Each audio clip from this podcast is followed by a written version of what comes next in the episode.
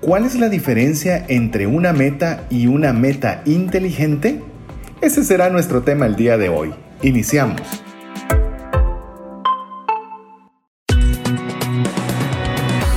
Nuestra mirada va más allá de los límites naturales. Nuestro objetivo, darte herramientas que puedan ayudarte a tomar decisiones financieras inteligentes. Somos trascendencia financiera.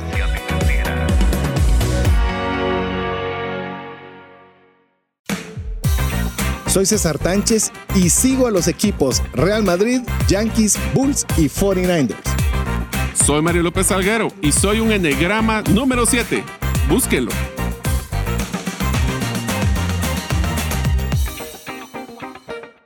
Muy buenas tardes, mi nombre es César Tánchez y como siempre un verdadero gusto poder compartir con usted un programa más de trascendencia financiera.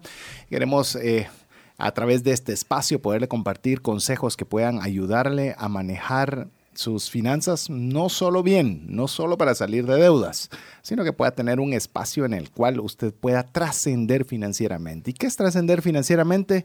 pues si bien que usted pueda tener un buen cuidado de los recursos que Dios ha puesto bajo su administración para que usted, su familia puedan tener los recursos necesarios para seguir adelante, pero que también tenga los suficientes también para que usted pueda compartir con aquellas personas que tanto necesitan una mano amiga.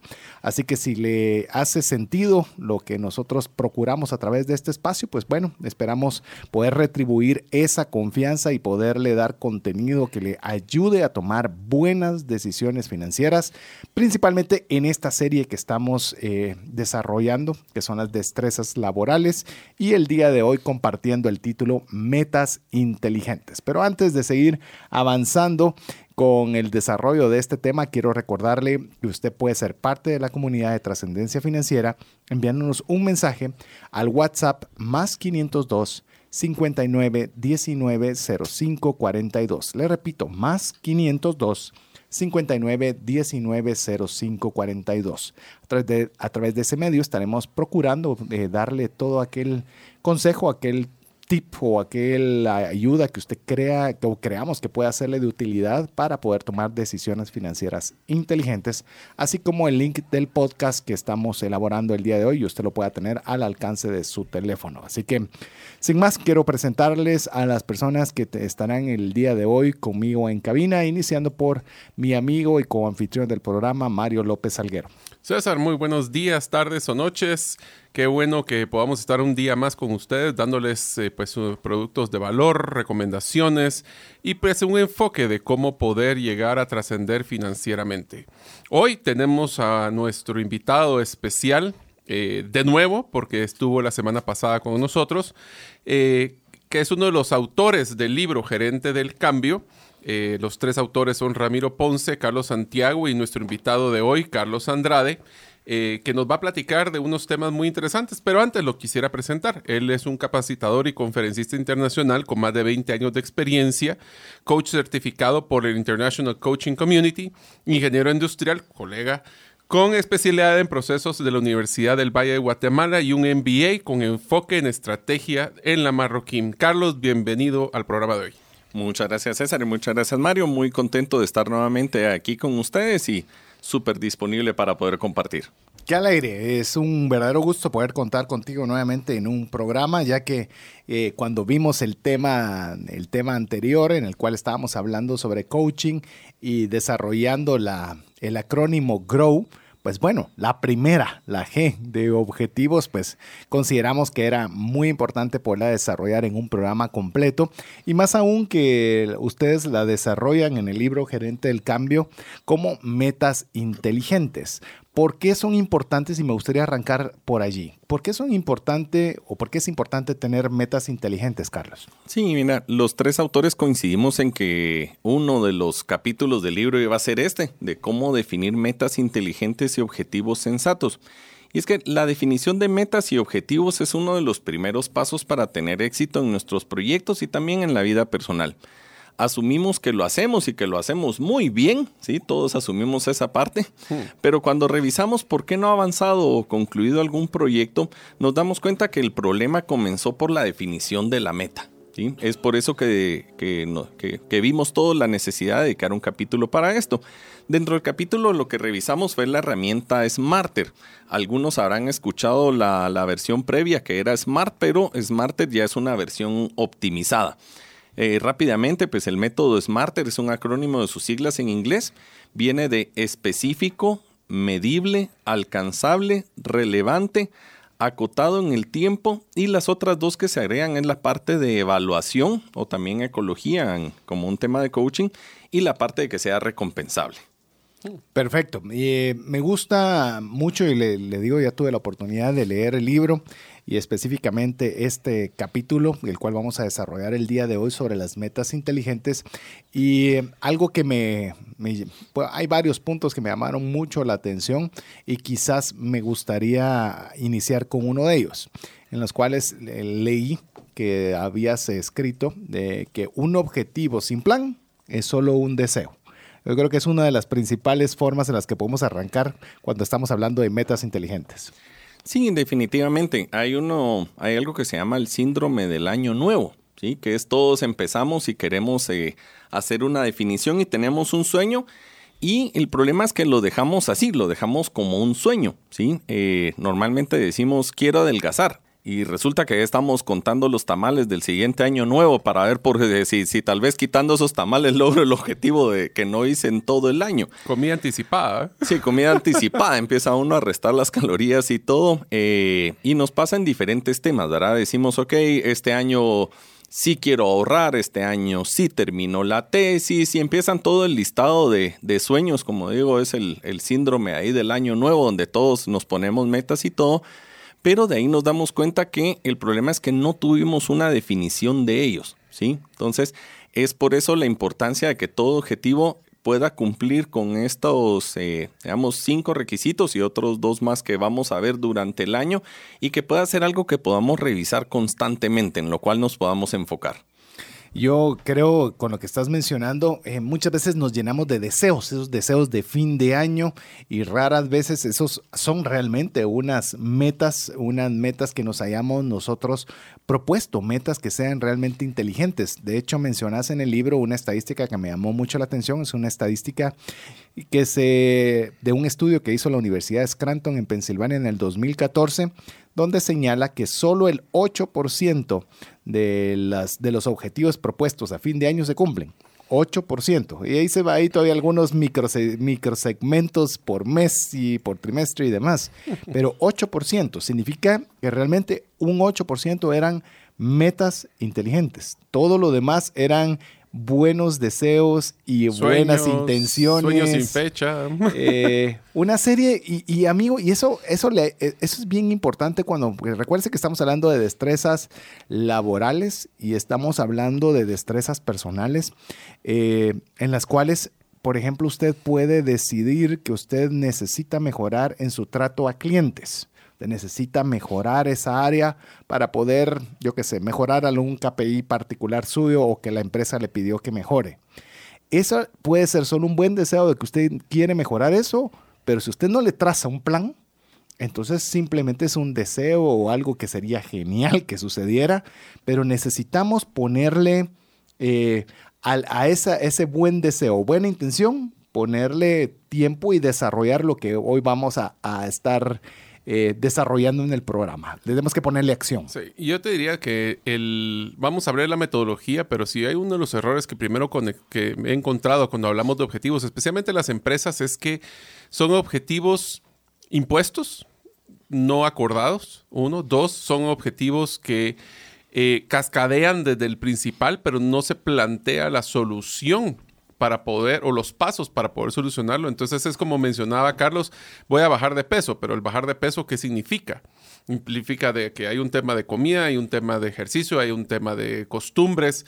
O sea, cuando uno no lo pone y lo piensa, o sea, solo dicen como aquel, las metas, aquellas grandiosas, rara vez se vuelven relevantes para las personas que están abajo si no, primero, son tomadas en cuenta y segundo, si no lo, no lo especificamos claramente de qué es el rol que juegan ellos en esta gran meta y objetivo.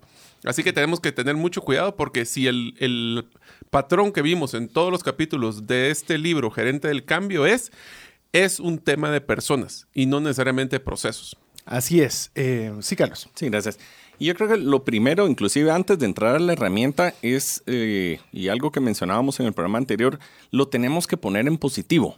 Normalmente es, eh, no quiero estar gordo, quiero dejar, eh, no quiero seguir fumando, no quiero seguir perdiendo en la empresa y todo eso nos va restando lo que decíamos, está bien, ahora ya sabes lo que no quieres, ahora dime qué es lo que sí, quieres. Entonces, muchas veces nos vamos a encontrar con eso eh, en, a nivel de empresa, a nivel de familia, con el famoso mí mismo, ¿verdad? Cuando el mí mismo nos diga esto es lo que no quiero, perfecto, ahora dime y hagámonos la pregunta, ahora dime qué es lo que sí quieres. Hmm.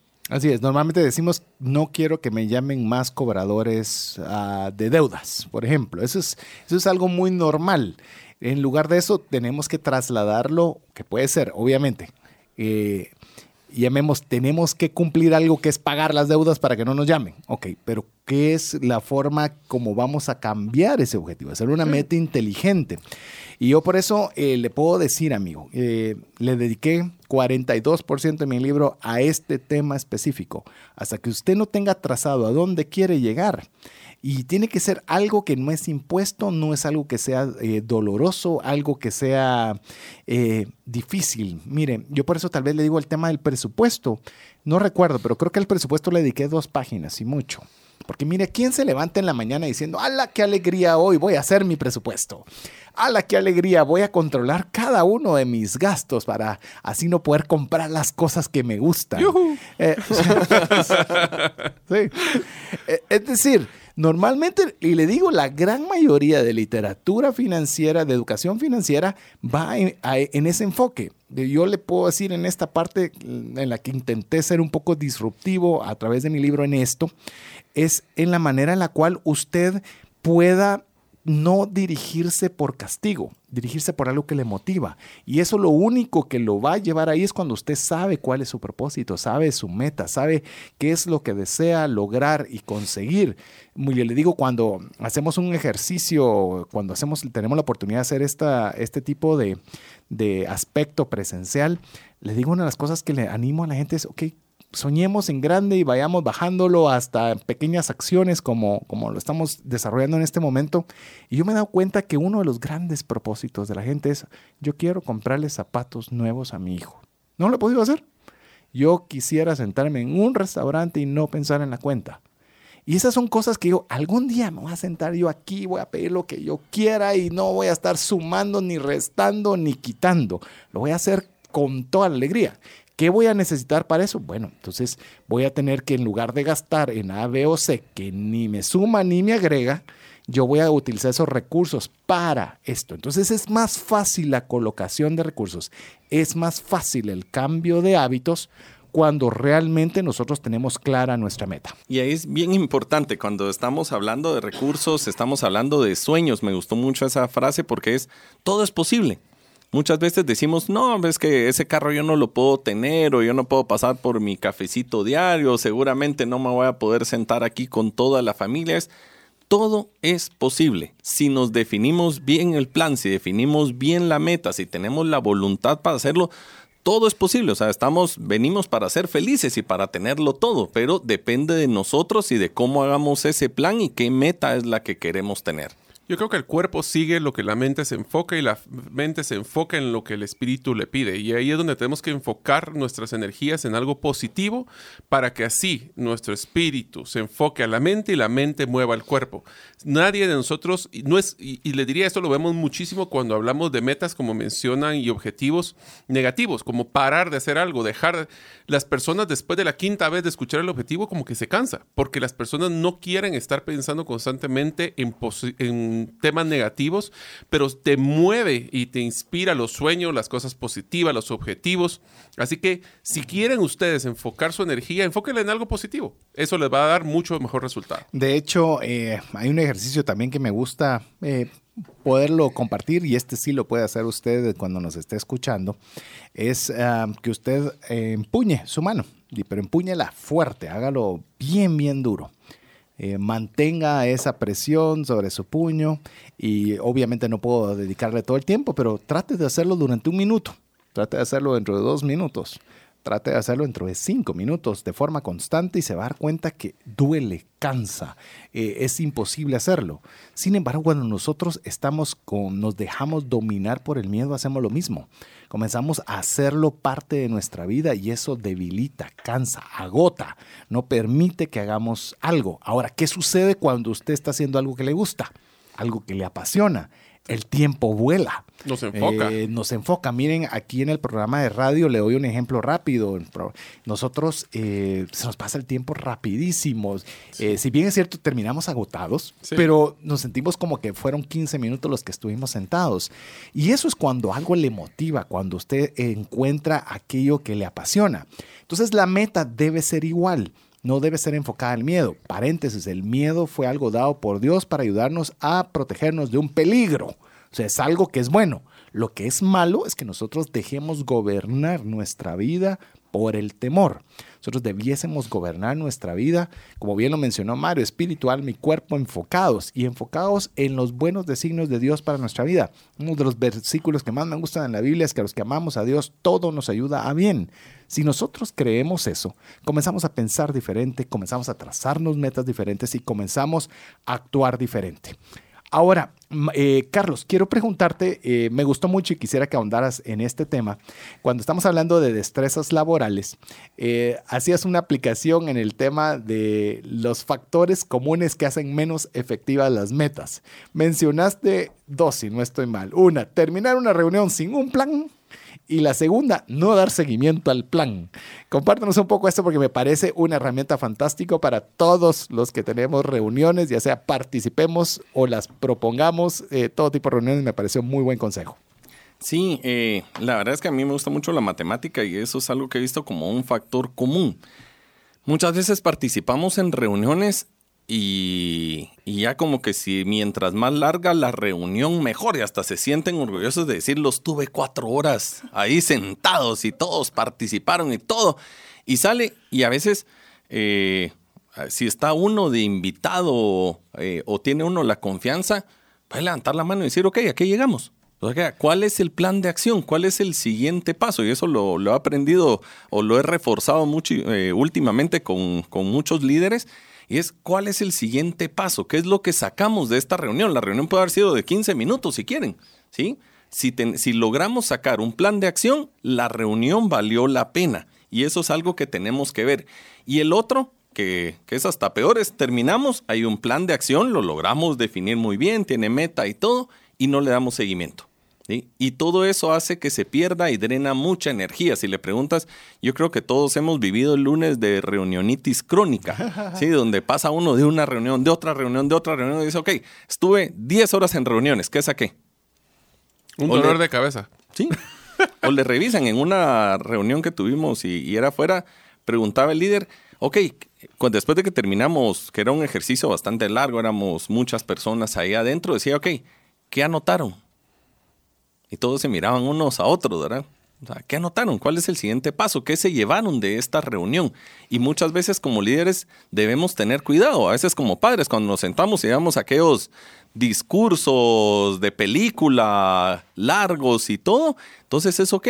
¿Qué fue lo que salió de ese discurso? Es a veces mejor sentarnos un ratito con nuestros hijos, platicar libremente y decir, ok, lo que me gustaría es esto pero tener ese cierre de la reunión es algo que nos tenemos que enfocar y le tenemos que dar mucha importancia. Yo creo que hablando de objetivos, les voy a contar una anécdota que me pasó. Y es que cuando entré yo a trabajar en una empresa multinacional, eh, tenía un equipo que estaba muy acostumbrado a que la persona antes eh, de la posición que yo ocupé era eh, una persona que le gustaba mucho microgerenciar, quería estar involucrado en todo.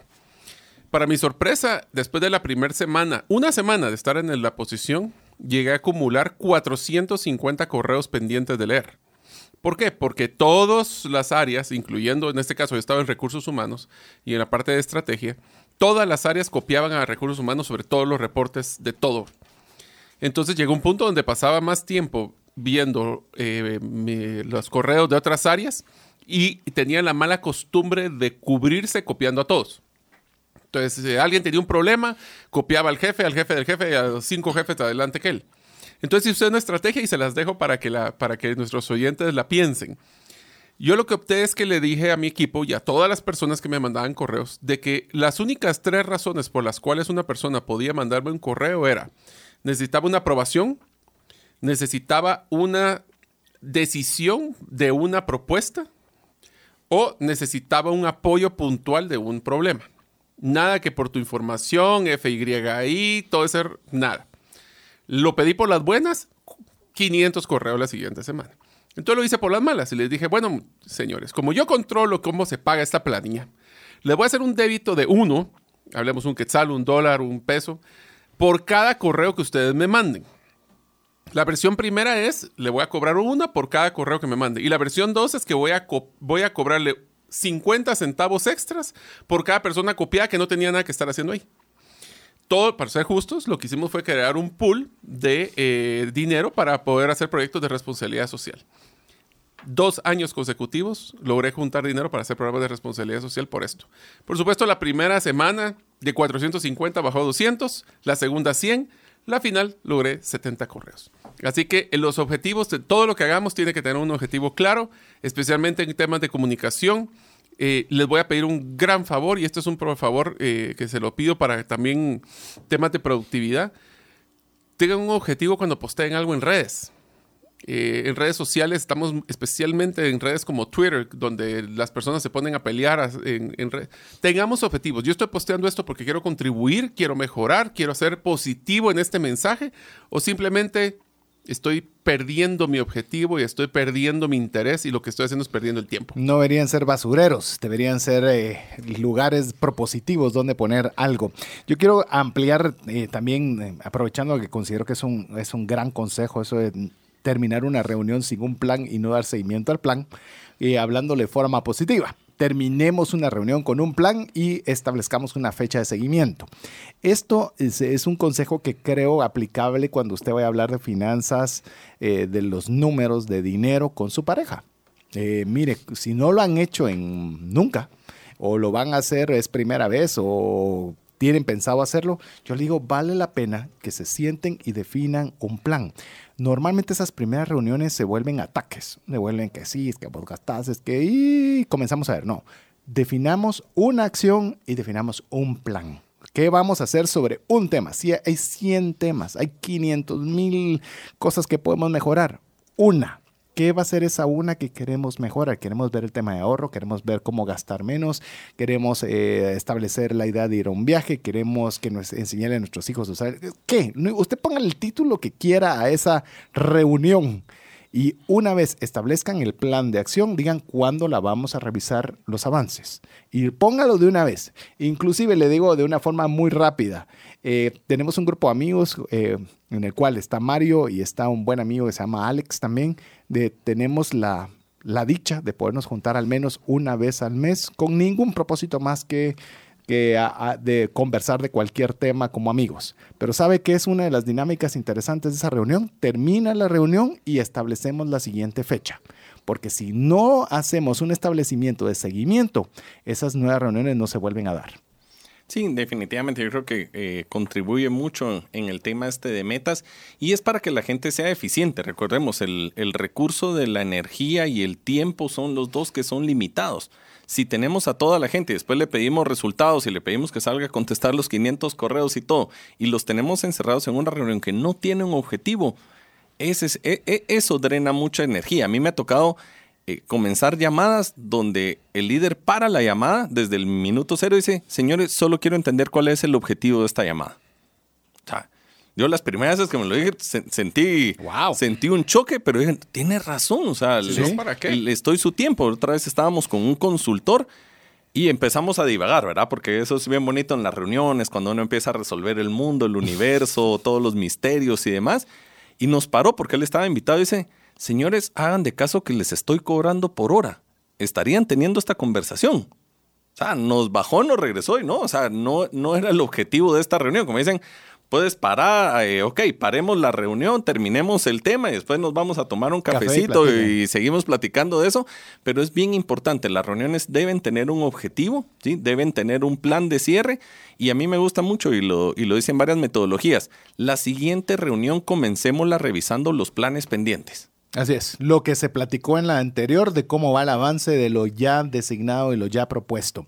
Inclusive eh, lo menciona en el libro, eh, tuviste la oportunidad de entrevistar a, Roberto Bueso, que es el presidente ejecutivo de Grupo Alza, y es una entrevista que solo es entrevista, como muchas de las que están en el libro, vale la pena que usted compre el libro, se llama Gerente del Cambio.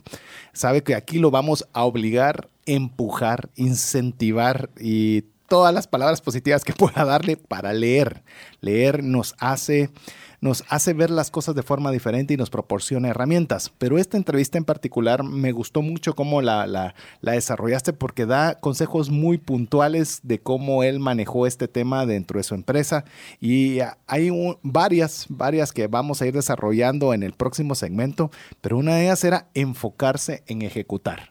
Está lindo tener buenos planes, está lindo eh, tener una estrategia mm, eh, bien profunda, pero si no hay ejecución, de muy poco sirve toda la planificación. Recuerde, amigo, que estamos eh, conversando, amigo, amiga, respecto a metas inteligentes dentro de la serie Destrezas Laborales.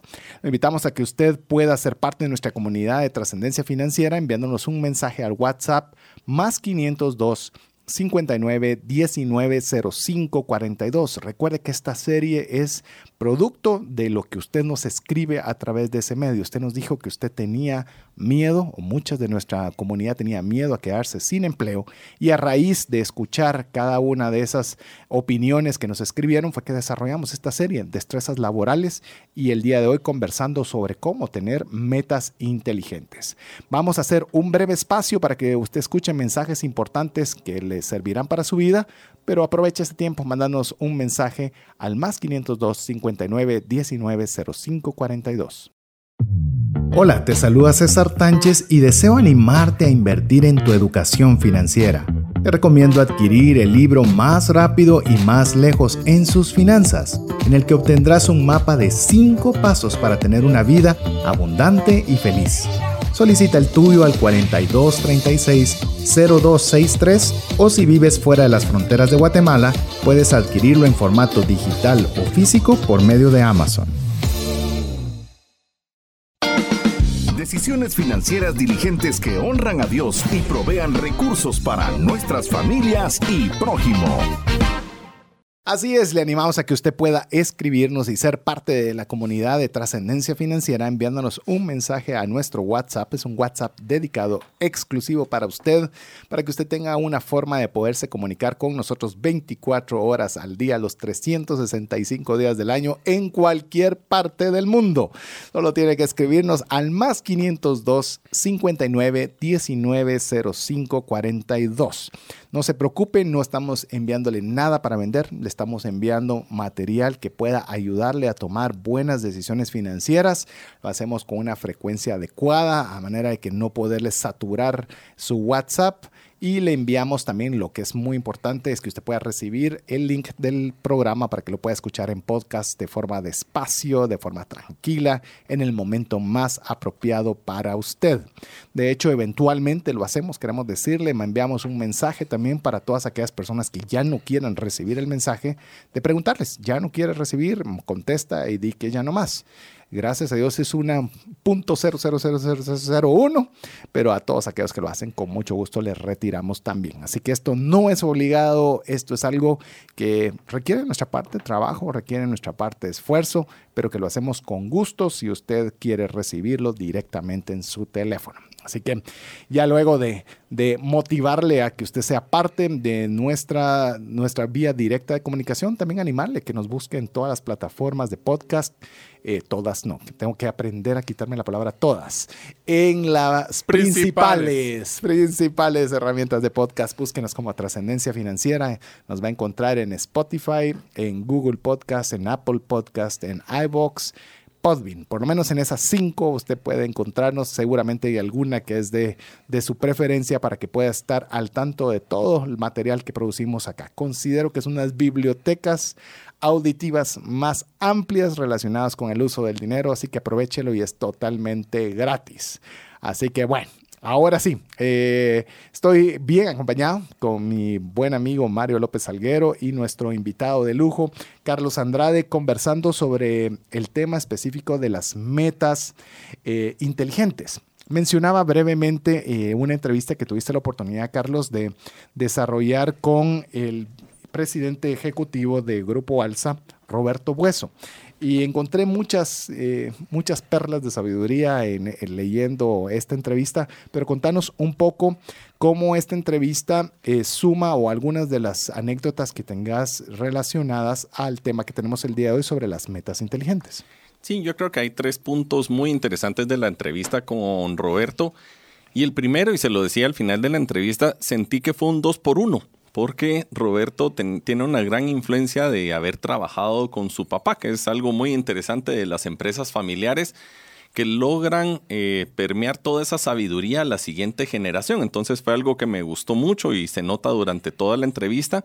Y los otros dos temas que fueron muy, muy, muy valiosos de la entrevista con Roberto es que él hablaba de objetivos retadores y dice que uno de los mayores aprendizajes que él ha tenido también es que además de que los objetivos estén bien, medidos, smarter y todo, es que sean retadores. Y muchas veces nos quedamos en la famosa zona de confort y no queremos salir de ahí. Entonces, él le agregaba esa parte, que salgamos de la zona de confort. Eh, esto nos va a permitir saber hasta dónde somos capaces. Muchas veces eh, criticamos a esos líderes que nos dan ese challenge o nos dan ese reto de decir, ok, ¿qué más puedes hacer? ¿Hasta dónde puedes llegar? Y eso nos sirve después también para la vida personal. Increíblemente lo hacemos con los hijos. A mí me da mucha risa cuando me dicen, ah, es que la meta está muy alta. Y leo, mire, ¿y qué nota le pide usted a su hijo? 100. Ah, ok. Su hijo sí puede dar el 100, pero usted quiere que lo dejemos en un 60 o 61 o que pase con retrasada, ¿verdad? Entonces, eso también lo vi mucho en la entrevista con, con Roberto. También nos dejaba un dicho de su padre, que dice, todos tenemos un determinado número de no hasta que llega un sí. O sea, es bien interesante. Muchas veces en el primer no nos quedamos o nosotros, o el mí mismo nos da el no, ¿verdad? Entonces, ah, no, esto no lo voy a lograr, no lo puedo hacer y es algo que lo que podemos aprender.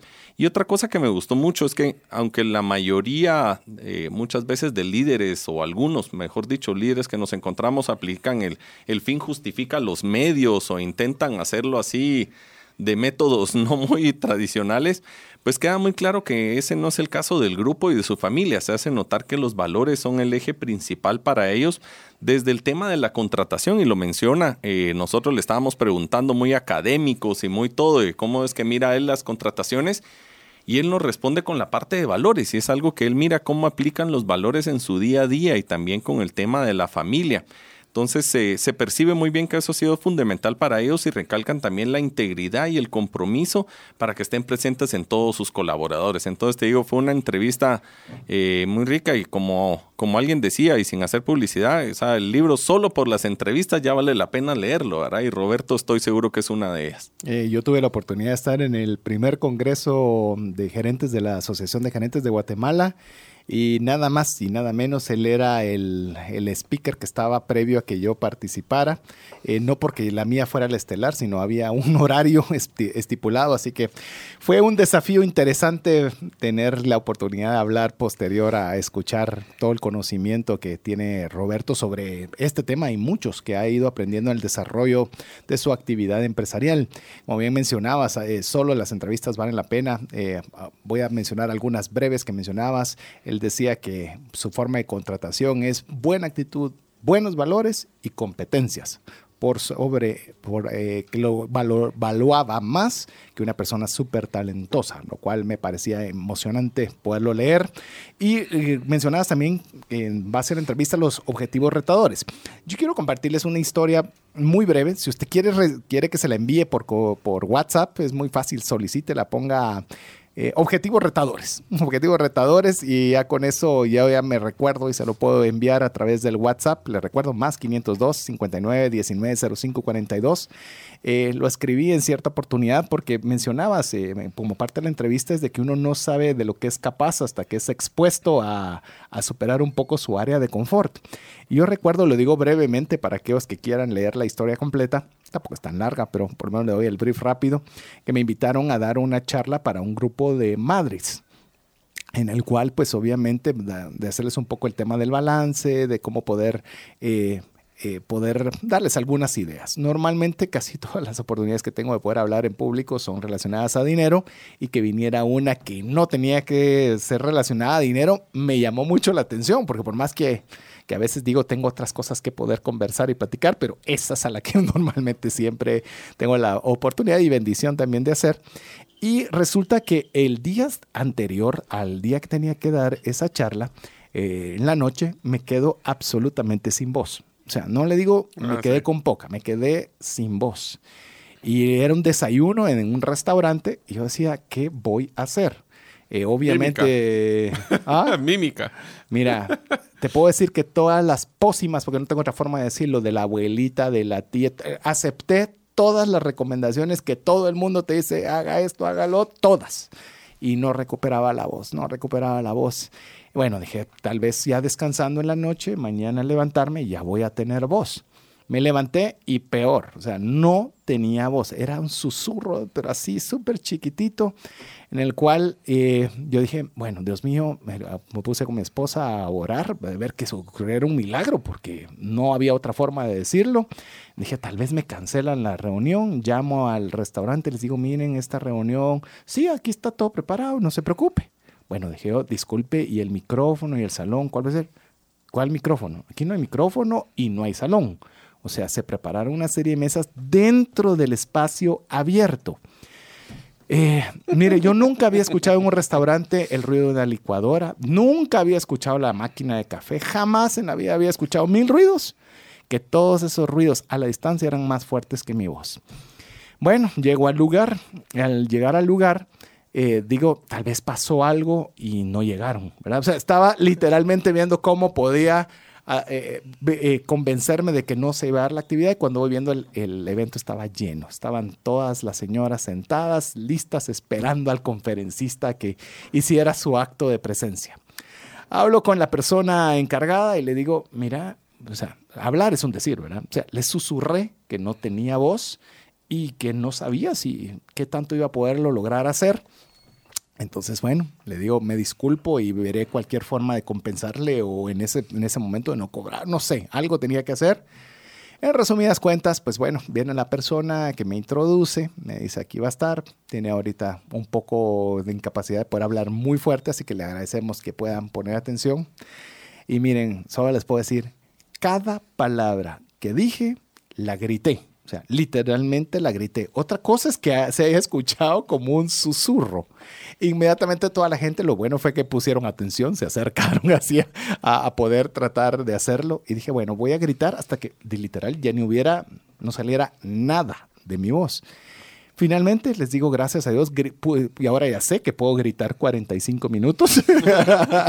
puedo gritar, ah, no, eh, mira, terminé bañado en sudor que gracias a Dios llevaba saco, porque estaba, o sea, la, la camisa estaba mojada de sudor del esfuerzo, pero ¿saben qué fue lo que me di cuenta y es el aprendizaje que tuve? Siempre podemos hacer más de lo que creemos. Yo juré de que no lo iba a poder hacer. Y más de lo que yo pude haberles compartido a las señoras que tuvieron la gentileza de, de poner su extrema atención a cada palabra que dije, literal, eh, es de demostrarme que sí, nosotros tenemos más capacidades incluso cuando las situaciones son muy adversas. Así que quería compartirle esto porque usted también puede, usted también puede tener objetivos retadores, usted puede hacer mucho más allá de lo que usted algún día se dijo que podía o algún día alguien le dijo a usted que podía hacer. Estoy convencido y le digo, esta entrevista también con, con Roberto Hueso le puede ayudar también a a poder usted darse cuenta de algo que es una realidad, que todos podemos más, ¿verdad, Carlos? Sí, no, definitivamente, y siempre es Siempre es bueno retar a nuestro equipo, retar sanamente y por eso era que decíamos desde el principio, son metas inteligentes y objetivos sensatos y van para los dos extremos, porque normalmente decimos, no, es que de seguro me quieren explotar y lo de la mía extra es solo para que yo la dé y todo, pero no, van en los dos extremos, ¿sí? O sea... uno no sabe lo que va a lograr hasta que se lo propone. Exactamente, y hasta que hasta que te exponen. Porque una cosa es que te lo propongas y te digan, mira, porque yo no sé si les ha pasado a ustedes, pero a veces hay personas que uno sabe que tienen una capacidad y un talento, pero hasta que no son expuestas a algo más, no tienen ese campo para poderlo desarrollar. Te voy a poner un ejemplo que es uno de los, te diría, el momento más importante de mi vida profesional. Fue cuando uno de mis jefes, que es una de las personas que está siendo eh, eh, entrevistado en el libro, Guillermo Montano, es un gran mentor mío, me, me expuso a una situación súper complicada de preparar un plan de negocio donde íbamos a, crear una nueva empresa. El, no tuve mucho apoyo porque en ese momento había unas transiciones organizacionales.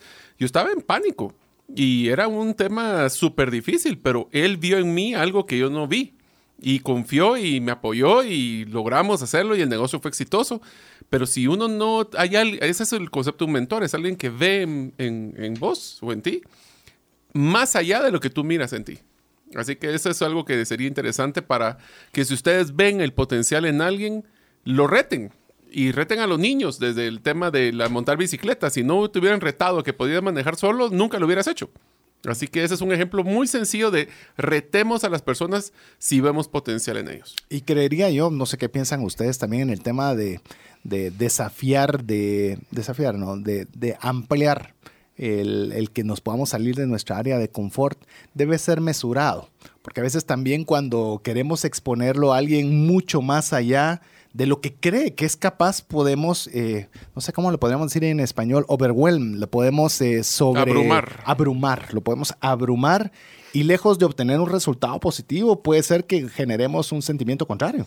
Sí, y es mucho lo que hablábamos, creo que en la entrevista anterior del teorema de Peter, o sea, no podemos dejar que, como líderes o como padres de familia, no podemos dejar que alguien bajo nuestro cargo llegue a su zona de incompetencia o simplemente exponerlo porque vimos una película y nos gustó cómo, cómo lo empujaban. O porque un consultor me dijo. Sí, o un consultor nos dijo que en los 30 minutos que estuvo viendo que se podía lograr algo, ¿verdad? Entonces, yo creo que como todo en la vida siempre hay que encontrar ese equilibrio, ¿sí? Tenemos que preparar a la persona, tenemos que darle esos pequeños empujoncitos para que vaya hacia adelante, tenemos que hacer esos retos, decirle cómo se mira el futuro, mostrarle el futuro, que es algo que, que a veces también también tenemos que hacer como mentor, ¿sí? Mostrarle hasta dónde puede llegar y todo lo que puede obtener estando ahí. Entonces, muchas veces eso también motiva a la persona. Veamos lo sencillo. Le están eh, a un niño, se le está enseñando a nadar. Usted no le dice, bueno, dele 200 vueltas, de 200 metros, tres vueltas a esta piscina profunda. No, o sea, o alberca, si usted no escucha en España.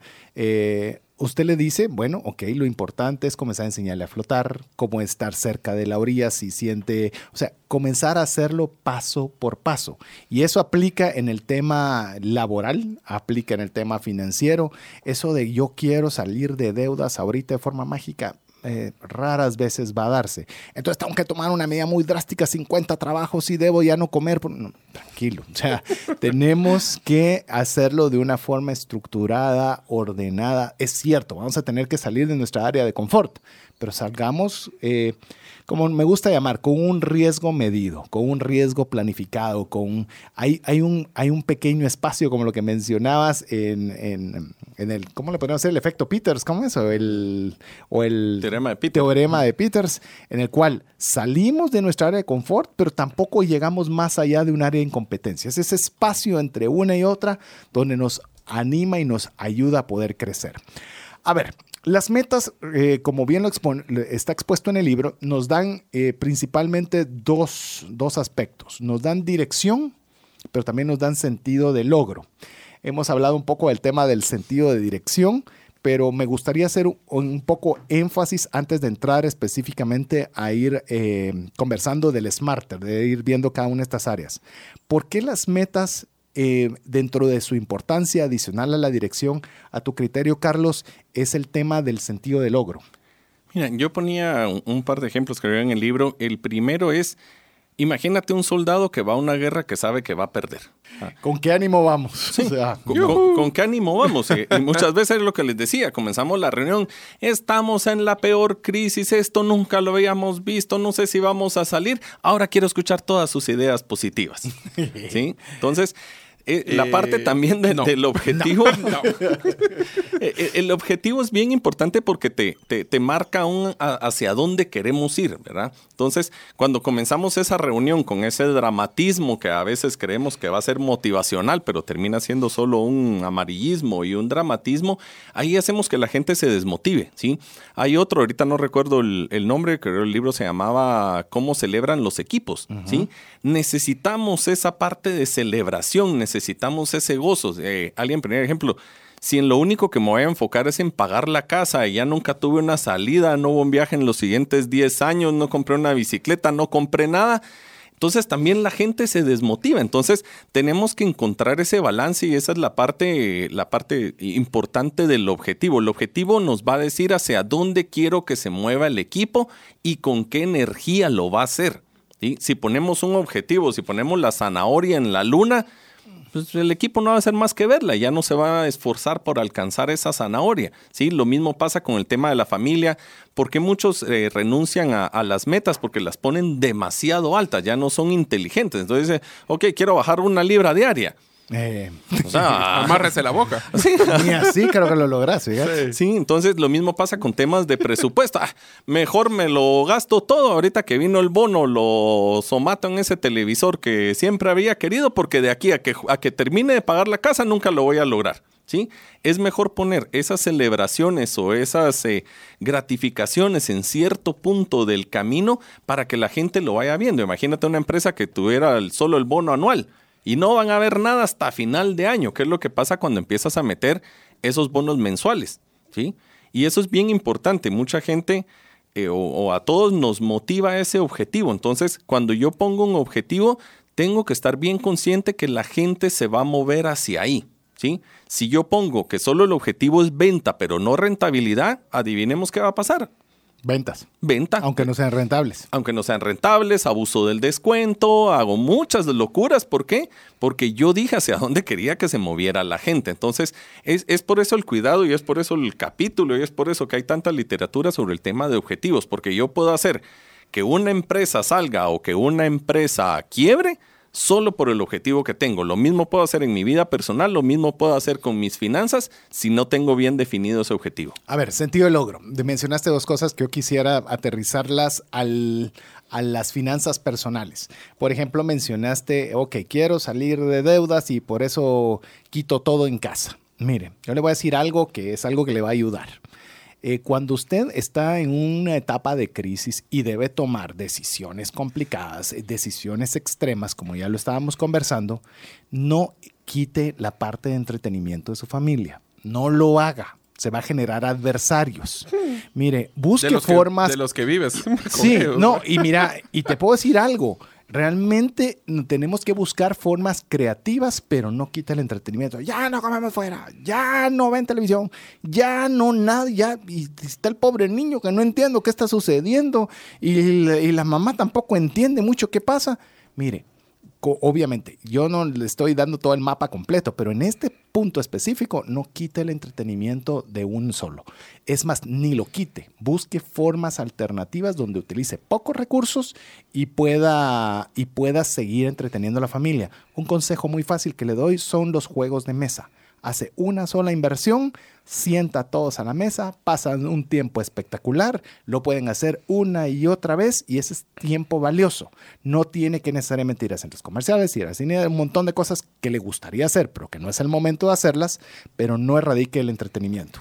Sí, y lo mismo pasa a nivel de empresas. Todos nos ha tocado ver algún momento donde dicen, bueno, ya no hay convivio, ya no hay canasta, los pasteles del mes se anulan. O sea, busquemos formas en las que la gente se sienta bien en el ambiente. Lo que decías, no tienen que ser grandes cosas y idas a París o a cualquier lado. O sea, busquemos busquemos que la gente se sienta querida y apreciada y tiene que haber una forma de encontrar lo que decías. Pues sí, tal vez ir al cine cinco personas con la entrada, el VIP, los poporopos, la gaseosa y todo eso, pues ya sale, ya sale un número considerable. Pero ¿qué es lo que pasa si ya nos sentamos esas cinco personas y alquilamos una película en la casa? Así es. Sí, con la bolsa de poporopos ahí, puede ser la, hasta la misma marca de gaseosa y todo. Entonces, tenemos que encontrar la forma, pero el problema es que cuando nos vamos a ese cero absoluto, tanto en la casa como en las empresas, generamos ese sentimiento de frustración, desmotivamos el personal, ya no sienten esa palmadita en la espalda o ese cariñito que hace que también vayan hacia adelante. Entonces, por eso es, eh, siempre hay que mantener esa parte de, de, una gratificación. Hace poco empezó en LinkedIn que te ponían ya los mensajes ahí de muchas gracias fulanito, sin ti este proyecto. Ok, o sea, no, no necesitó hacer un diploma y un trofeo en oro macizo y todo eso para que la persona se sintiera bien. Ahí hasta lo expusiste con todos sus contactos. O sea, fue hasta mil veces mejor que si le hubieras dado algo material. Entonces, tenemos que ser muy creativos y entender también cómo es que la gente se siente querida y apreciada. En esa, en esa misma línea quiero añadir otra historia personal. Eh, con Mario y Alex, eh, el amigo que le estamos mencionando, eh, nos pusimos de meta poder hacer un viaje saltando el charco el cual obviamente lo planificamos, eh, comenzamos a hacer todas las vueltas, hicimos las gestiones financieras y demás para podernos ir, gracias a Dios lo pudimos hacer, pero sabe algo, algo que es bien interesante, es un efecto, por eso me gusta mucho cómo lo expuso Carlos en, en el libro Gerente del Cambio, el sentido del logro. Mire, estaba el avión aterrizando, literalmente escuchamos el frenar del avión en la pista en Guatemala de luego de este viaje y lo primero lo primerito, aterrizando, es dónde va a ser el siguiente. ¿Dónde va a ser el siguiente? La visualización. Pues, es decir, eso, eso es el producto de tener una meta inteligente, es que cuando usted lo alcanza, comienza a ser un círculo virtuoso, en el cual usted dice, ah, sí lo puedo hacer dónde vamos a hacer el siguiente. Y, ese, y esa fuerza, ese motor, esa energía, entonces usted ya la encamina en la causa, ya no hay que empujarla. Tal vez esa primera hay que, hay que de alguna forma uno hacer un esfuerzo extraordinario, pero una vez lo logra, como tenemos este tema del sentido de logro, resulta que decir, ah, sí puedo hacerlo. Vamos por el siguiente y todavía más ambicioso. Sí, y eso es algo bien interesante que, que se utiliza también en el coaching, que ayuda mucho al objetivo, y es muchas veces no somos capaces de, ver ese futuro. A veces necesitamos, y es como decimos, conoces a alguien que lo haya logrado. Ya solo con eso le abrimos la mente. Hay, una anécdota de esto de los corredores, ¿verdad? Que el primero rompió el récord, al año siguiente rompió su récord, al año siguiente alguien más, y resulta que la misma carrera se podía hacer en mucho menos tiempo, pero como nadie lo había hecho, entonces muchas veces nos pasa eso en las familias o en los colaboradores, ¿verdad? Tal vez nadie ha ido a la universidad Nadie ha comprado un carro de agencia, nadie ha podido estar sin deudas. ¿Sí? Hasta que retamos a las personas en esa parte y le decimos, mire, sí se puede lograr lo que decías. O mejor es cuando es uno mismo, le dices, mira, ¿hay alguna vez en la que haya superado un problema de esa forma? Uy, sí, cuando pasó esto yo lo logré, ok. ¿Qué tendrías que hacer para aplicarlo en este caso también?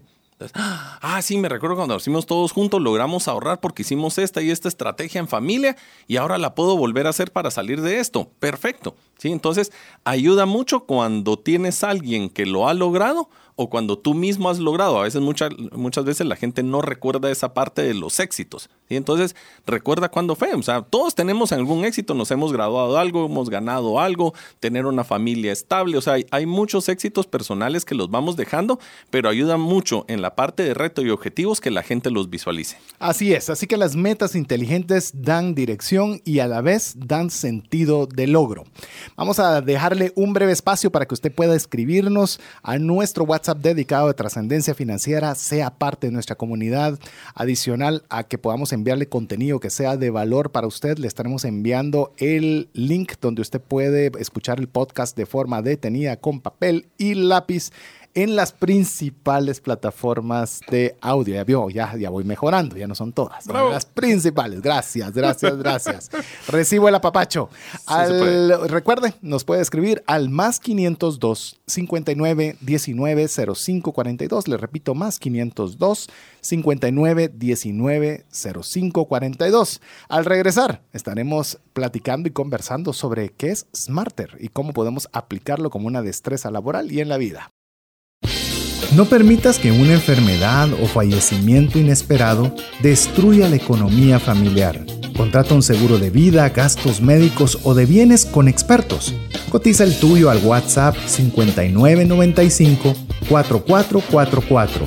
Tener seguros es una decisión financiera inteligente. Mensajes vía WhatsApp 502 5919 0542.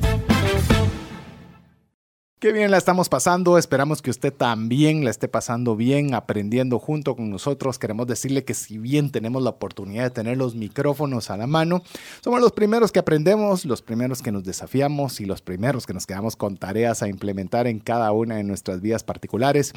El día de hoy le estoy acompañando, eh, mi nombre es César Tánchez, junto con Mario López Alguero y Carlos Andrade como nuestro invitado especial en esta serie de destrezas laborales y en el día de hoy específicamente conversando sobre el tema de hacer metas inteligentes. Recordamos que es para nosotros eh, importante, gratificante, nos, nos, hace sentir acompañados, que usted nos pueda escribir al WhatsApp dedicado de trascendencia financiera más 502 59 19 05 42. Le repito una vez más, más 502 59 19 05 42.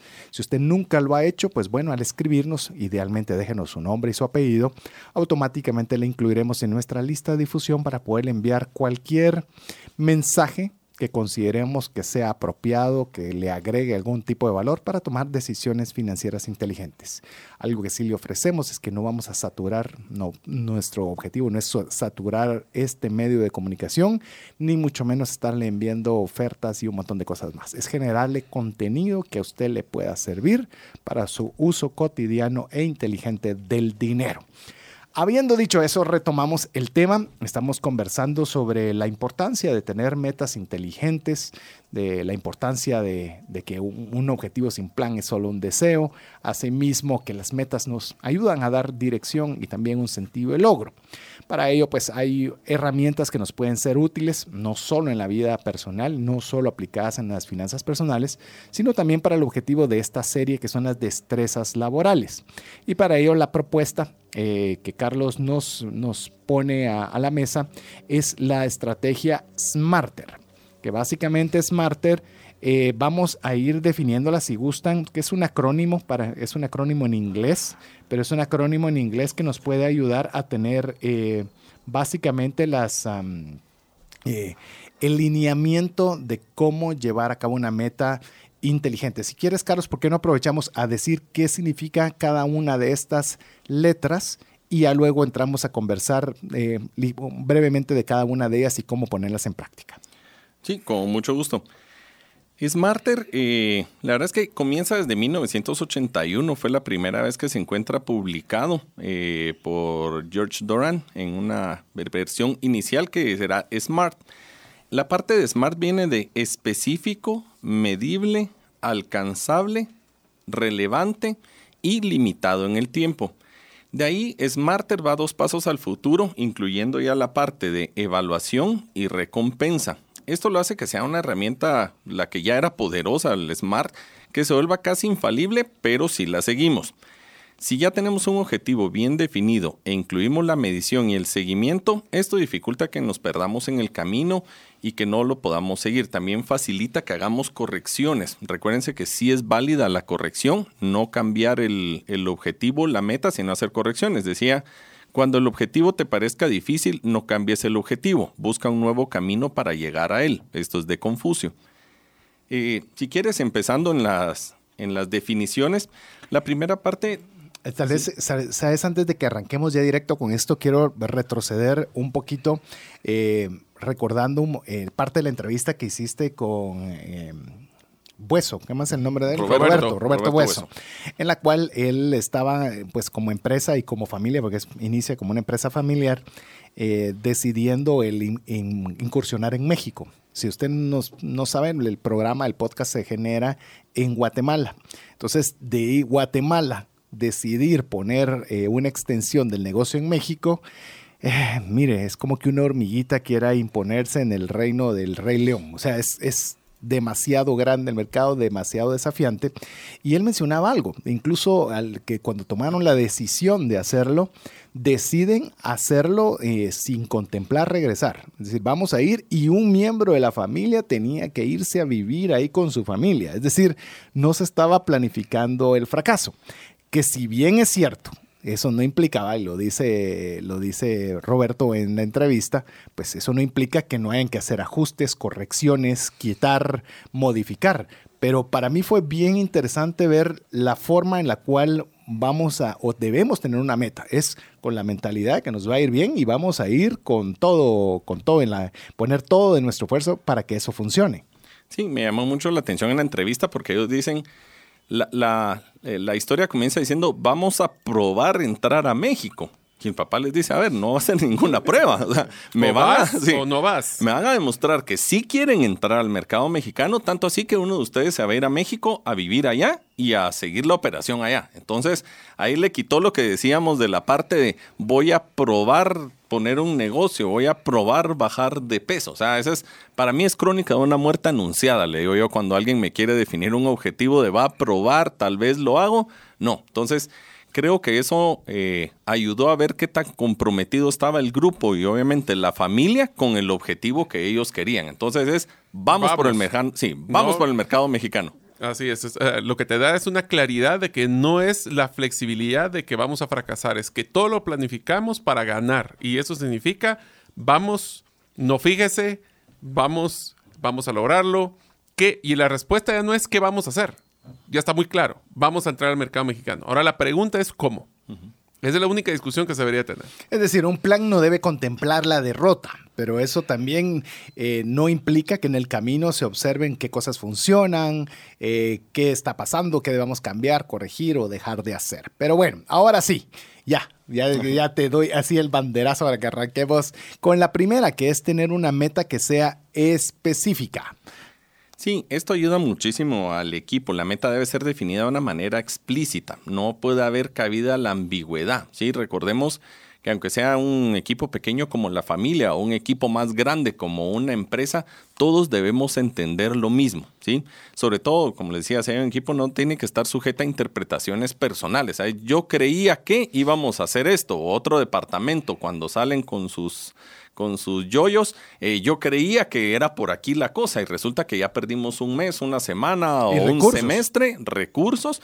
¿Por qué? Porque no estaba específico. Entonces sí hay que tener mucho cuidado que la meta es la primera, tiene que estar muy bien específica y todos la tienen que entender. No se vale de, de, ahí me tengo que ir a Wikipedia y me tengo que ir a, a Internet para entender la meta. No, tiene que ser súper específica. claramente definida. Por ejemplo, cuando nos dicen, miren, ¿qué meta tiene?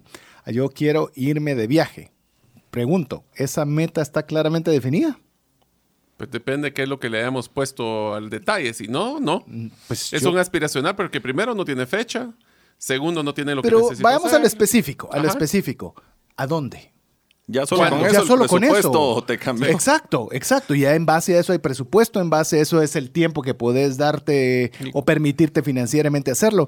Es decir, cuando usted tenga una, una, una, una meta debe ser clara. Vamos a ir a Noruega de tal. O sea, debe ponerlo ex- de una forma tan clara que no quepa la, no, no le demos chance a la subjetividad.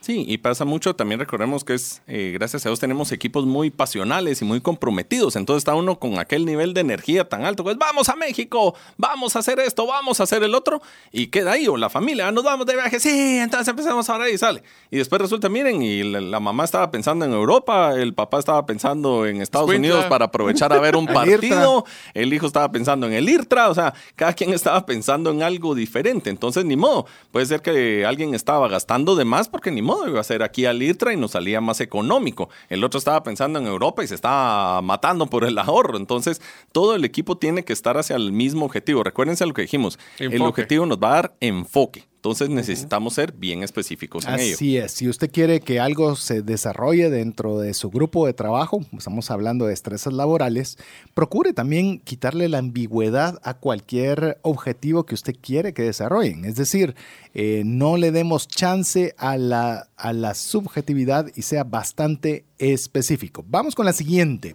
que es la M, que es uh, measurable, es en inglés, eh, medible. sería medible. A ver, te dejo que nos compartas sobre la importancia de que una meta inteligente sea medible. Yo creo que como ingeniero esta es la que más me gusta porque lo pasa a números. ¿sí? O sea, normalmente venimos y decimos algo, ah, quiero ahorrar, eh, quiero bajar de peso, quiero estar más sano. Todo eso lo tenemos que pasar a algo que sea medible y es y es la parte también no solo medible, sino cómo lo vamos a medir, que es otra parte bien interesante, porque yo puedo decir, quiero estar sano, ok, cuáles van a ser los parámetros para que tú te digas sano. Normalmente decimos no fumar, no engordar, no pasteles, no grasas, no esto, pero ok, hay exámenes médicos que te pueden decir que vas a estar sano, ok. Entonces, ¿cómo voy a medir que estoy sano? Ah, en temas de empresa. Quiero ser rentable. Ok, entonces con un centavo final de año estamos bien y nos repartimos utilidades lo antes posible, porque dijimos, eh, ya tenemos ganancia, ya estamos en números negros con un centavo. Lo mismo y sobre todo en la parte familiar, ¿verdad? ¿Qué, ¿Cuál es esa meta de X a Y, como, como dice Franklin Covey, ¿verdad? Entonces, ¿cómo voy a llegar a esa parte? ¿Cómo lo voy a medir y cada cuánto lo voy a medir? Porque, digamos, algunas empresas sí lo logran poner en números, pero la forma de medirlo es tan complicado que no lo van a hacer. Lo que decías en temas de presupuesto. Eh, nadie se levanta diciendo, eh, hoy solo tengo que gastar esto y tengo limitado esto y tengo limitado el otro. Pero ¿qué es lo que pasa si no lo estamos midiendo? ¿Sí? Resulta que llega a final de mes y, uy, fíjense que gasté de más. Aquellas botitas que quería las terminé comprando, me seguí comprando mis cafecitos diarios, es que sí salí con mis amigos todos los jueves, viernes, sábado y domingo. Entonces, toda esa parte hace que nos alejemos. Entonces, la parte de medida nos hace no solo poderlo medir, ¿sí? Voy a bajar de peso, ok, ¿cuántas libras quieres bajar? Es muy diferente el apoyo que vas a necesitar para 5 libras en un año, 10 libras en un año, quieres bajar libra, es porcentaje de grasa, ¿sí? Es grasa mala, o sea, ¿qué es lo que quieres hacer? Al final, quiero tener venta, lo que hablábamos de las empresas. Yo he visto empresas que han tenido un muy mal año porque se enfocaron solo en ventas. Y cuando revisaron a final de año, siguen teniendo o tienen la misma o mayor deuda ¿sí? No tuvieron ganancia, los porcentajes de descuento se duplicaron, pero lograron la meta, la meta era ventas y era lo que estaban midiendo. Entonces, sí hay que tener cuidado y esto, lo que decíamos del enfoque también cae aquí. Si yo a la gente le digo que va a hacer ventas, la gente se va a enfocar en ventas. ¿Y cómo lo va a hacer? Lo va a lograr, lo va a lograr y va a ser como pueda. Entonces, sí tengo que tener cuidado. Es, ¿qué voy a medir? Lo que voy a medir está alineado con mi meta lo puedo medir y cada cuánto lo voy a medir. Te voy a poner un ejemplo que me, que me pareció impresionante y es, nosotros a la hora de definir metas, especialmente con los equipos de trabajo en las empresas, tenemos que tener muchísimo cuidado lo que menciona Carlos, de cuáles son esas metas. Y especialmente de que las metas tienen que ser integrales, no solo una. ¿Por qué? Porque, por ejemplo, si un equipo de ventas solo le decimos ventas, va a vender, pero puede ser a costo de bajar el precio para matar el margen. Puede ser a costa de tratar mal al cliente y solo tratar de venderle la primera vez y no preocuparse de la relación después de eso. Darle mala información. De, de, todo, de información o inclusive el peor de todos, que es tratar mal a los eh, colaboradores internos, donde yo voy a vender y ustedes, el resto tienen que estar aquí para que saben que yo vendo y ustedes tienen que estar aquí sirviendo. El modelo de metas tiene que ser un modelo integral para enfocarse a la estrategia. Todas las personas tienen que saber cuál es esa meta, esa meta objetivo clave. Y todos tenemos que llegar a ver cómo contribuimos a la misma. Así que tenemos un reto de que nos, si ustedes quieren poner como que fuera un caballo, ¿verdad? Que le ponen los dos laterales, solo se va a enfocar el camino que tiene enfrente. Tratemos de que sean integrales y que sean medibles, como lo menciona. Si no se mide, no se mejora y si no se mejora, no se compone. En, el, en la vía de lo medible, yo también voy a añadirle algún consejo más de lo que ya mencionaron aquí mis amigos. Eh, usted puede medirlo ya sea de una forma cuantitativa o cualitativa.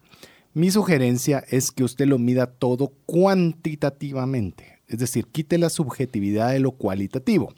Ejemplo, y este es un ejemplo que me gusta mencionar, cuando, cuando hablamos de finanzas, la parte de la medición es crucial. Por ejemplo, si usted está diciendo que lo que quiere es ser un mejor papá, eso es cualitativo, es decir, yo quiero eh, tener una mejor relación con mis hijos, pero la forma correcta de medir es cómo va usted a lograr eso, ¿ok? ¿Y cómo puedo yo medir que voy a ser un mejor papá? Pues bueno, pues, ¿qué tal si yo le voy a dar una idea, pero usted eh, use su creatividad como lo considere si ese es algo que usted quiere mejorar? ¿Qué tal si usted le dedica 30 minutos para jugar con sus hijos todos los días? Eso es medible. Usted puede medir el tiempo que les va a dedicar. Yo le puedo asegurar que si usted le dedica 30 minutos a jugar todos los días con sus hijos, seguramente usted va a ser un mejor papá. Usted va a poder tener una mejor relación con ellos. Estamos hablando de un objetivo cualitativo trasladado a una medición cuantitativa. Ese ejemplo me, me fascina porque a mí me pasó algo cuando mi hijo estaba pequeñito. Yo me volví loco. Como les digo, la paternidad es lo mejor que me ha pasado en la vida. Y entonces empecé a llegar más temprano a la casa, pero encontré que habían lugares donde, como dicen, por un dólar o, por algo así podía llevarle algo todos los días. Entonces era ver al pequeñito salir corriendo y ver que la había llevado ese día. Y lo hice durante muchos días. Y lo hice durante muchos días. Y papi llegaba con algo, y papi llegaba con algo, y papi llegaba con algo. Hasta que llegó el día que se abrió la puerta y papi ese día no llevaba nada. Y entonces él vino, se dio la vuelta y se fue. Dijo, ay, papi, ¿me trajiste algo? No. Ah, bueno.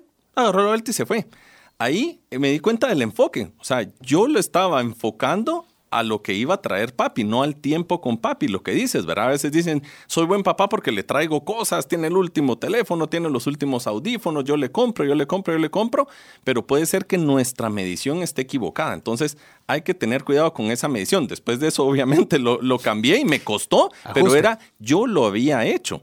Y muchas veces eso hacemos con el equipo. No saben vender, no saben dar descuentos. Ok, pero ¿qué le has enseñado durante los últimos años? ¿Cuál fue el último KPI? ¿Cuál fue el último objetivo que ellos tenían?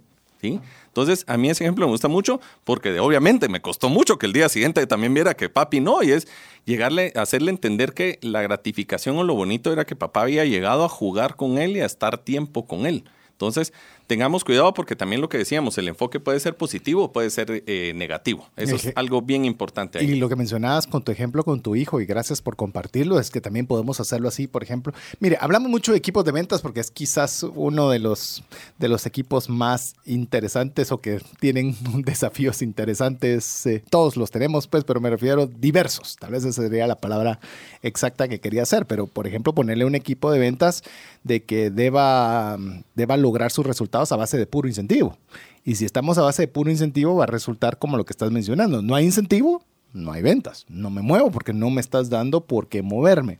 Entonces yo creo que ese manejo de medidas o es lo que nosotros tenemos que tomar en consideración cuando estamos haciendo metas inteligentes. Vamos con la siguiente, con la siguiente que estamos en la A, que estamos hablando de alcanzable.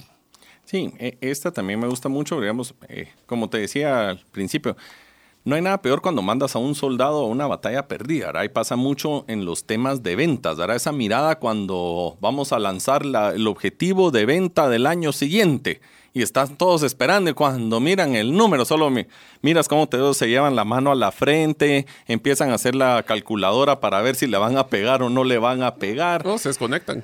O simplemente se desconectan y dicen, eh, muchas veces, y uno lo ha visto con los equipos de ventas, empiezan a hacer el cálculo para ver si pueden sobrevivir ese año. ¿Por qué? Porque la meta la pusimos inalcanzable. Entonces, la meta debe ser retante, pero también debe ser alcanzable. Y algo bien importante, tiene que ser realista, ¿sí? ¿Qué es lo que está pasando con el mercado? ¿Qué es lo que está pasando con el histórico? Van a haber nuevos proyectos, van a haber mucha, una ayuda. Muchas veces decimos, ok, vamos a crecer un 20%. Ahí todos se quedan asustados, pero vamos a meter nuevas líneas de productos vamos a tener este incentivo con el cliente. El plan de mercadeo va a ser esto, o sea, que venga acompañado de algo más, pero muchas veces lo que hacemos es el número inverso, ¿verdad? Es cuánto necesito yo de ganancia y entonces, ¿cuánto necesito que ustedes vendan? ¿Cómo van a vender? Pues ustedes son los vendedores, ustedes díganme, ¿sí? Entonces, eh, eh, la meta también es algo que puede motivar a que el equipo empiece a ser creativo, que el equipo siga, o sea, pero es dependiendo de qué tan alcanzable vaya a ser esa meta. De hecho, se lo traslado al uso cotidiano de dinero. Quiero salir de deudas suma todas sus deudas y se da cuenta que es un volcán y es una montaña inmensa. Entonces viene y se desanima, porque lo ve inalcanzable. La estrategia es poder vencer la pequeña. Agarre de las 10 deudas, de las 3 deudas, de las 50 deudas que tenga, busque pagar la primera, la más pequeña. Eso inmediatamente ya lo vuelve alcanzable. Dice, bueno, 50, saber si voy a poder. Pero esa una es posible que sí pueda. Sigue siendo desafiante, sigue siendo difícil, pero por lo menos ya en, en su punto, en su perspectiva, ya es algo que sí puede esforzarse y estirarse a lograr que cuando llega esa primera, pues bueno, se da cuenta que, ya no era tan difícil y tal vez sí puede lograr la segunda y comienza a agarrar más, eh, más confianza en usted mismo para poder alcanzar la meta más grande que es salir de deudas. A ver, ¿cómo se come un elefante? Un, bocado, a la, vez. Un bocado a la vez. Y vamos con la siguiente, la R, relevante. La parte de relevante, y Roberto Hueso lo, lo enfatiza mucho en la entrevista, hay muchos cambios. Estamos, eh, como dicen ahí, lo, eh, la única variable es el cambio, lo único constante es el cambio. O sea, estamos en un mundo de muchos cambios y saturado de muchas tareas, y el torbellino que también mencionan en las cuatro disciplinas para la ejecución. Entonces, es vital que la meta sea relevante para las prioridades de la organización y que esté alineado a la estrategia de la empresa. Recuérdense, le estamos diciendo a la gente hacia dónde se tiene que mover y en dónde tiene que poner toda su energía. Lo peor que nos puede pasar es que nosotros mismos los llevemos a botar la energía o a estar en algo donde solo les va a estar drenando energía, lo que decían, eh, correos leídos. Quiero que todos tengan su bandeja de correos leídos. Ok, ¿eso qué le va a agregar a la empresa? ¿Sí? La parte de venta, la parte de salidas, la parte de llamadas en frío, la parte de visita a cliente. O sea, tenemos que tener cuidado porque si no es algo relevante, nosotros mismos podemos hacer que el equipo drene su energía en algo que no era necesario. Y tal vez voy a añadir yo algo en esta vía también. Eh, tiene que ser algo importante para usted. En el, aspecto, yo, yo me enfoco ahorita en este momento en el tema financiero personal. Si para usted no es relevante, no va a valer la pena el esfuerzo. Nosotros nos movemos a hacer algo cuando consideramos que algo de verdad vale la pena. Por eso me gusta mucho la ingeniería inversa y lo digo con mucho cuidado estando rodeado de ingenieros. Pero la ingeniería inversa es la que aprendieron los niños de forma innata. Cuando no saben algo, me dicen, mira papi, ¿por qué salió hoy el sol? Bueno, te quiero contar que el sol es el, es eh, le damos una explicación y después de esa explicación, ¿qué viene después? ¿Y por qué? ¿Y por qué? Y por qué y por qué. Y ese por qué no va a parar hasta que la, la duda está totalmente satisfecha. Entonces nosotros cuando estamos haciendo un tipo de metas debemos hacer lo mismo que hacen los chicos, hacer esa ingeniería inversa. Yo lo que quiero es eh, que ya lo aprendimos, salir de deudas. Ok, ¿por qué quieres salir de deudas?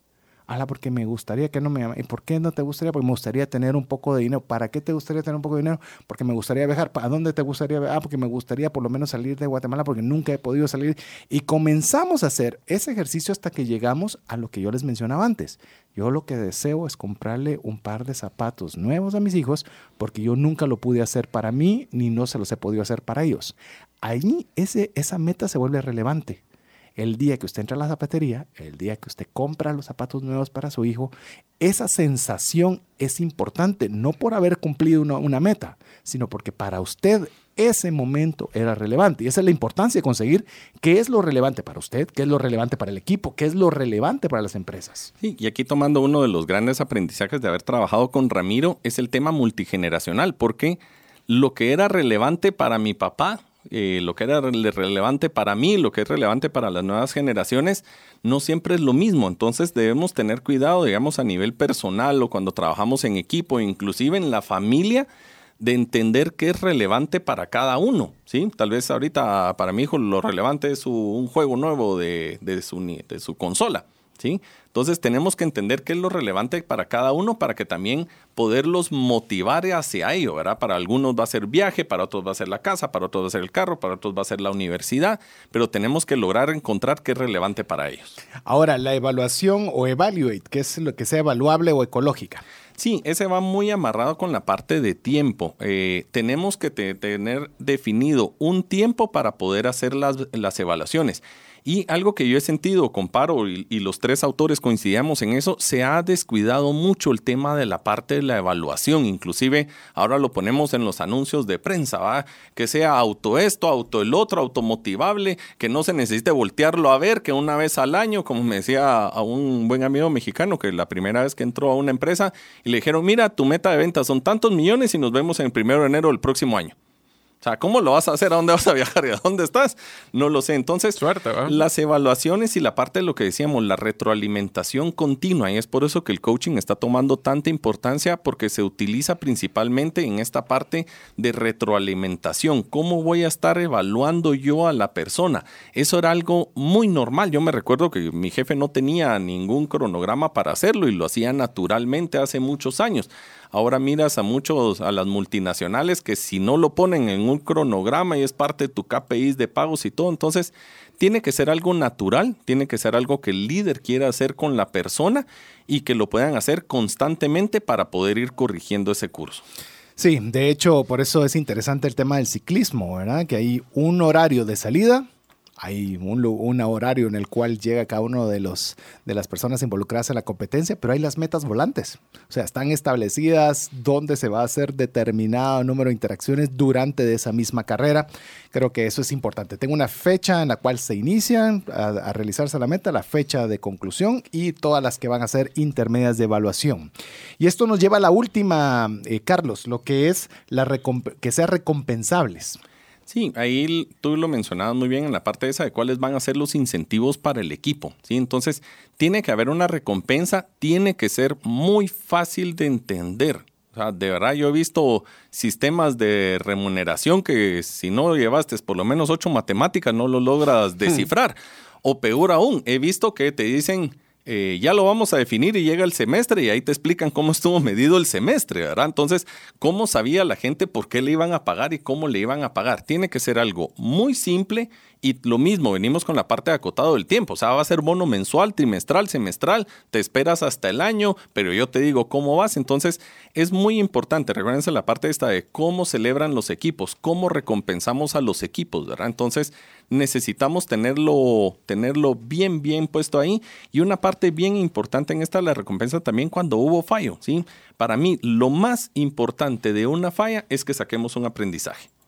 A mí me ha pasado 20 mil cosas y he visto muchas cosas también, pero lo más importante es que, aprendimos de eso y lo aplico tanto a nivel, a nivel personal como laboral. Cuando hay alguna falla es, ok, ¿qué aprendiste de ello? A mí me encanta una expresión que utilizo que es, yo quiero que todos ustedes cometan errores todos los días, nuevos, pero no cometamos el mismo error dos veces. Así es, y que podamos aprender de lo que hicimos bien, veamos qué fue lo que funcionó y de lo que no funcionó, pues bueno, aprendamos también por las malas qué fue aquello que podemos mejorar. Quiero eh, terminar este programa con describiéndole brevemente una herramienta práctica que está en el libro, el cual, vuelvo a decirlo, le animo a que usted lo pueda comprar, se llama Gerente del Cambio y se lo voy a describir de una forma muy rápida, pero ahí está detallada para que usted la pueda hacer despacio con papel y lápiz, que es cuando usted tiene una meta inteligente haga una descripción detallada de la meta, los puntos a mejorar, herramientas necesarias, personas que pueden apoyar al logro, medición, plazo, seguimiento y frecuencia, compromiso y cumplimiento. Sí, y yo creo que uno de, las, de los temas más importantes de todo el capítulo en, el, en, la parte de ventas, y esto lo saqué de un, de un curso que tomé de habilidades gerenciales, es... Espero en la GG. No. Ya va a estar próximamente disponible en la GG. Es fuera de la vista, fuera de la mente. ¿sí? Lo peor que nos puede pasar es diseñar el mejor objetivo del mundo y tenerlo fuera de la vista.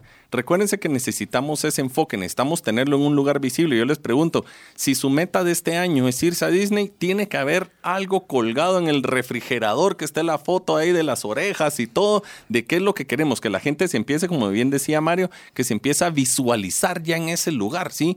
Entonces necesitamos hacerlo tanto en la casa como en el trabajo. Tiene que estar el objetivo a la vista. Si no, no le vamos a dar seguimiento. Así es, y con esa forma vamos a concluir el programa de hoy agradeciéndole el favor de su audiencia, agradeciéndole a Carlos Andrade, nuestro invitado especial, coautor del libro Gerente del Cambio, el cual le animamos a que usted lo pueda contratar. Asimismo, mi amigo y coanfitrión del programa, Mario López Salguero, nuestro buen amigo Jeff y hoy Mike y Ricardo en los controles que nos ayudaron a poder tener el, el audio disponible para usted el día de hoy en formato en vivo y si es podcast en cualquiera de las no, principales. principales plataformas para que usted lo pueda escuchar. Así que me despido de usted. Mi nombre es César Tánchez en espera que el programa haya sido de ayuda y bendición y poder contar con el favor de su audiencia en un programa más de trascendencia financiera. Que Dios le bendiga. Por hoy, esto es todo. Esperamos contar con el favor de tu audiencia en un programa más de trascendencia financiera. Esta es una producción de iRadios Guatemala Centroamérica.